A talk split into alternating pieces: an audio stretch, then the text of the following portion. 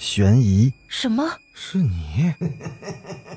灵异，那个人他居然是飘过来的，他根本就没有腿。奇闻，三天后，警方找到了这辆三七五路公交车。惊悚，别过来！别过来！别过来！别过来欢迎收听《九黎怪谈》。Hello，各位听友，大家晚上好，欢迎继续收听《九黎怪谈》。咱们上回讲到哪儿了呢？啊，咱们上回凶宅讲到，朋友跟我说，说我们招回来的这个魂儿啊，好像不是这个小姑娘的。咱今儿接着讲。听完了这句话，我瞬间就是脊背发凉，又情不自禁地看了一眼那个小姑娘，也不知道是不是心理作用，刚刚明明觉得她看起来特别正常。可这回一看，就觉得他浑身上下说不出是哪里让人觉得就这么不舒服。我赶紧跟这对夫妇随便找了个借口，借机就把朋友拉到一边，问他这到底怎么回事朋友是撇着嘴说呀，他现在也不清楚。所有的步骤进行时啊，都是他在旁边监督的，并没出现什么纰漏啊。他也是刚刚感觉这个姑娘不对劲儿的，只是现在我们有点骑虎难下了，因为这没法跟这对夫妇解释啊。我就低着声问朋友怎么办呀，生怕被那对夫妇给听到，因为这个对他们的打击实在是太大了，心情的落差我怕他们平复不了啊。更何况我们现在一时也没有解决的办法。如果让人家兴师问罪起来，还真是没办法应对。朋友简单的想了一下，说：“这个事儿现在是真的不好处理了。首先，那个被招来的到底是个什么东西，我们并不清楚；有多大危害，到底什么目的，我们都不知道。其次，即便只是因为过路小鬼因为机缘巧合进了他的身体，那也是相当难办的。”因为那些枉死之人对生命那都是极其的留恋，好不容易逮着一次重返人间的机会，那都是不可能轻易放手的。而且最主要的是，我们还不能使用太极端的手段。第一个，怕伤到了小姑娘的肉身；二呢，万一对方来个玉石俱焚、跳楼自杀什么的，那可就真他妈玩完了。朋友分析的那倒是头头是道，可是目前我们还真的就是进退两难了。总不能把人放这就走吧？可是要是留下呢，这一时半会儿也没什么对策。朋友就悄悄跟我建议说，还是先离开吧，然后回去合计合计，看看有没有什么能用的手段。我见事已至此，也没别的办法，临走前就编了个理由。告诉夫妇今晚必须把小姑娘关在卧室。这对夫妇见我们真的把小姑娘治好了，那当然就是言听计从，照做了。我跟朋友出门时，我这心里还是一阵的发慌。我心说，朋友之前告诉我现在运势低，果然，还真的不是糊弄我啊。回到了宾馆呢，朋友回忆了一遍招魂的过程，觉得还是没有什么纰漏。想必这问题不出在这儿，而且我们刚去的时候，他为了防止小姑娘的身体被东西趁虚而入，特意用了雷击枣木剁碎了，包上红纸，封住了那个小女孩的灵门。据说被这闪电击中过的枣木，不仅能辟邪、树正气，而且碾碎之后与露珠调和，长涂于左手，还能有求子的作用呢。这是不是真的？我不知道啊。这一时之间呢，我们俩都有点心情焦虑。过了半天，朋友突然恍然大悟的告诉我，他可能知道是什么原因了，很可能是小姑娘的这生辰八字或者名字写错了。生辰八字对于这个招魂的仪式那是相当的重要。所以他们在写的时候也肯定是反复确认了好几遍，而且这么关键的事儿，大家都会集中很大的注意力，所以写错的概率那应该是微乎其微的。这名字就更不用多说了，就简简单单的这么俩字儿，怎么能轻易写错呢？可是朋友就说，目前的状况来看，也只能是有这么一个原因。我说，这会不会是这个小姑娘，根本就不是他父母所生的呢？所以并不能知道确切的生辰八字。朋友摇了摇头，说他在整个仪式启动之前，其实有担心过这点因为这个喊魂的人只有至亲才行。他也把这其中的利害关系说得非常的明白，那对夫妇不可能还会贸然犯险啊。听完朋友的话，我他妈心是彻底凉了，我是真不知道。该怎么面对那对夫妇了？可我又不能逃之夭夭啊！我们俩这时都有点失落，躺在床上是谁都没说话。等到第二天一早啊，朋友就把我拽了起来，跟我说他可能想到了一个办法。先不说能不能找回来那个姑娘真正的鬼魂啊，但是起码能把这个小姑娘现在的魂魄给弄出去。我见他终于想到办法，也是挺高兴的，急忙就穿好了衣服，跟他去了寿衣店。朋友抱了整整的一怀的白蜡，叫我帮着也提了一袋，二人是直奔了那对夫妇家去了。对于我俩又突然的造访，那对夫妇起先还非常吃惊。朋友随口跟他们编了个理由啊，说是姑娘的魂魄还未稳定，他得用个法术啊，做个简单的仪式。帮他稳一稳魂。这对夫妇本来就把我俩当了救世主了，对于朋友那都是言听计从。朋友交代我们在房间的时候，他们不能进来，就带着我呀，直接走进了那个姑娘的卧室。那个姑娘八成也能感觉出我这个朋友懂行，见我们进来，虽然没表现出恐慌，但也能看出来是有一些惧怕的。朋友没有走近他，而是默不作声的就开始往外掏白蜡。我见状呢，也赶紧就跟着学，我也往外掏。我蹲下身子，视线刚好被朋友的身体给挡住，可是我又忍不住想看一下那个姑娘现在的表情。我这刚想侧身，朋友就提醒我，可千万别跟她说话，看也尽量少看。她现在。属于神魂不一的状态，一会儿啊，你听我的口令，我点着了蜡烛之后，你帮我把它摁在地板上，记住，得快，可千万别让他跑了。我也不知道我这朋友究竟到底想干什么呀，但听他的总是没错啊。我当即就点点头，表示懂了。我很奇怪。那姑娘明明知道我们是想对付她，反而没做出任何的反应，就这么一直坐在床边看我们。其实我也不知道她究竟看没看我们，因为朋友说完尽量别看她之后啊，我就一直克制自己别抬头。幸好这蜡烛多，我就一直搁那掏，但往外掏啊还是挺容易的。朋友从成堆的蜡烛里就开始数，选了几根出来。又把剩下的蜡烛用红线打上捆儿，放在了一边。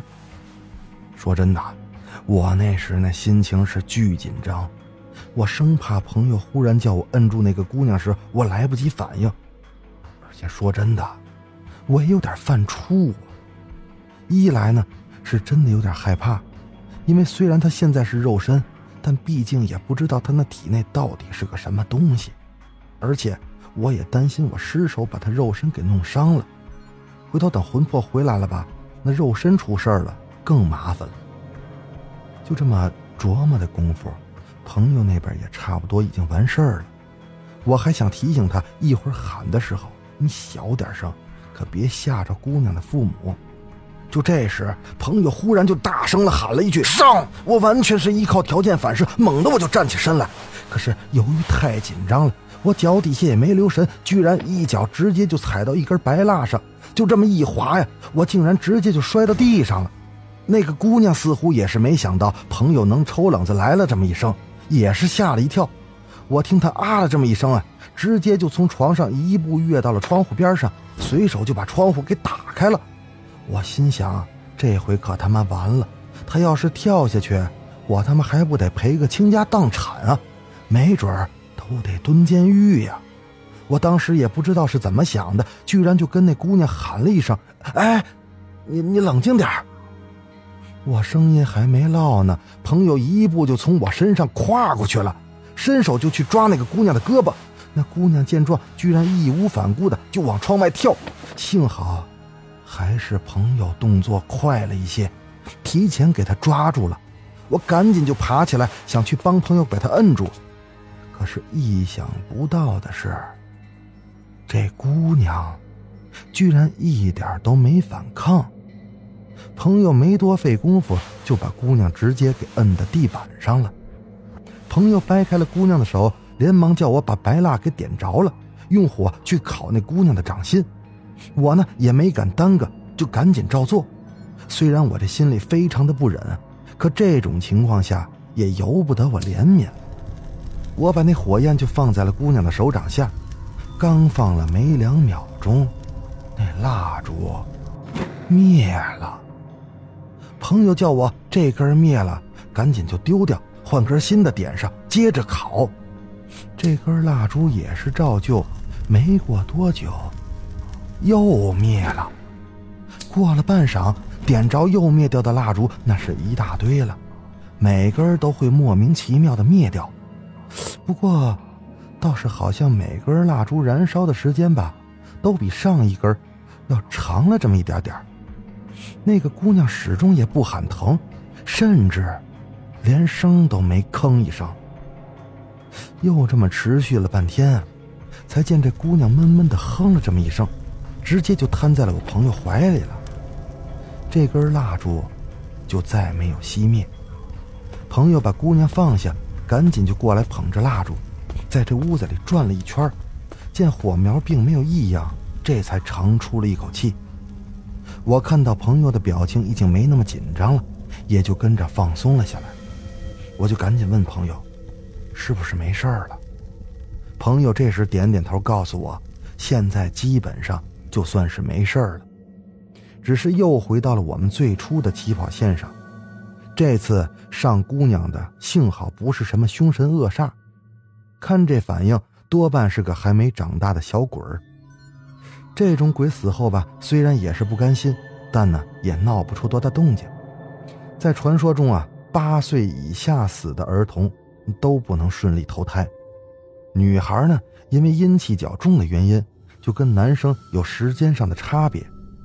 他们即便进来了地府，也只能在奈何桥边上徘徊。这就是为什么在中国啊，对于儿童的束发年纪基本是有一个硬性限制的，基本都是八岁起。这其实就是标志这个孩子的灵和身体。已经基本吻合了，这死后呢也能顺利进入轮回之路。也正是因为这个原因啊，我们虽然常常会听到厉鬼作祟的传言，却很少听到这厉鬼的有儿童到处害人的，因为他们只是抱着对生命的一种留恋跟不舍在阳间存在，并没有多大怨气，即便会亲身经历，也仅仅是被捉弄。而你随机得来的那些小病小灾，也不是他刻意强加给你的，而是但凡有过接触的，都是被冲了运势，自然就会走点背字儿。而大家可能也会有耳闻，堕胎是会因为扼杀孩子的生命而遭到孩子的怨恨的，但这个也并不是必然的，因为所堕之胎呢，也分两种，一种呢是阳寿未享受过的。就被扼杀了，这是一种啊，的确会存在怨气的，这通常会影响其父母的运势或者身体，不过也并不是很快或者一定就会应验，因为这还得结合具体情况而定，比如说父母阳气够盛，或者呢八字够硬，都会有一定的缓解，而另一种其实就是命该如此，这种胎儿因为注定没有阳寿。所以，即便不甘心啊，却也不能给父母带来多大影响。而我这里还得说个概念，那就是阴八字的事儿。我们所谓的生辰八字，即是我们出生的年月日时，这是按照出生那一刻推算而来的；而阴八字，则是根据所谓鬼魅转世投胎那刻的年月日时来计算的。虽然我们人类的妊娠周期大体相同啊，但是细分起来呢，却在天数上还是有很多区别的。而且这转世轮回之道并不仅限于人类，这区别就更大了。生辰八字呢，作为命理学的核心啊，可以推算出各种的信息。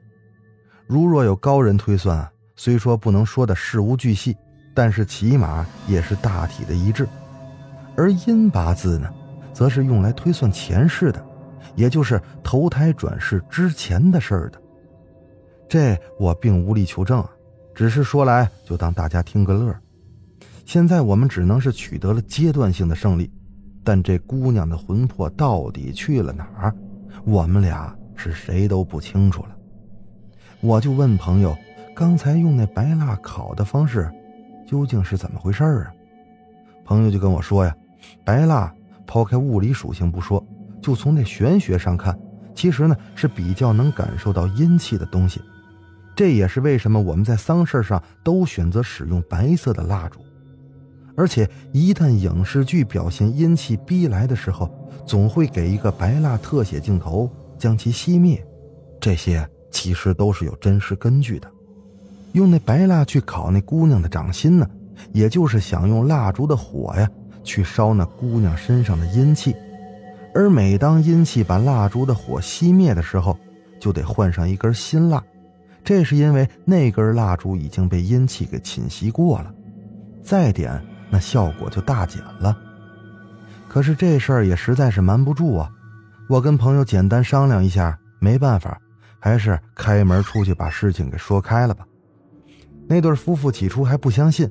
朋友就把事情的来龙去脉给解释了一遍，加上估计这对夫妇也发现了小姑娘虽然不贪睡之后，却还是很反常，最后也只能是相信了。于是我们几个就重新坐下商量对策。朋友又仔仔细细把姑娘出事那天的情况整个又问了一遍。朋友听了之后，就直皱眉头，依旧是陷入僵局。我在旁边看着也是干着急呀，也帮不上什么忙，但心里也有点堵得慌。朋友又思考了半天，突然就问那对夫妇：“他们去旅游的那天是不是阴历的三月十三号，或者是二十三号？”那对夫妇回忆了半天，就说：“啊，好像还真是阴历二十三。”朋友听见他们给予肯定的答案，那眼睛是立马放光。说他估计找到了事情的原因，朋友就说：首先，三号、十三号、二十三号这三天，据说是地府的阎罗王出行的日子。据传说呀，阎罗王会在这三天亲自去为冤魂伸冤昭雪，大鬼小鬼那是必然得避让的。倘若在这天与其相遇啊，如有不敬或者是作奸犯科的，恐怕也会受到牵连。这虽然只是传说，我也没有亲眼见过阎罗王，但之前那个国企食堂发生的事儿，让我是不得不相信，这个世界上恐怕还真的有一些我们并不能亲眼所见的制度跟统治者。朋友继续说，他想，如果这是真的的话，那恐怕他们那天还就真的碰上了，估计正好赶上西瓜丢失。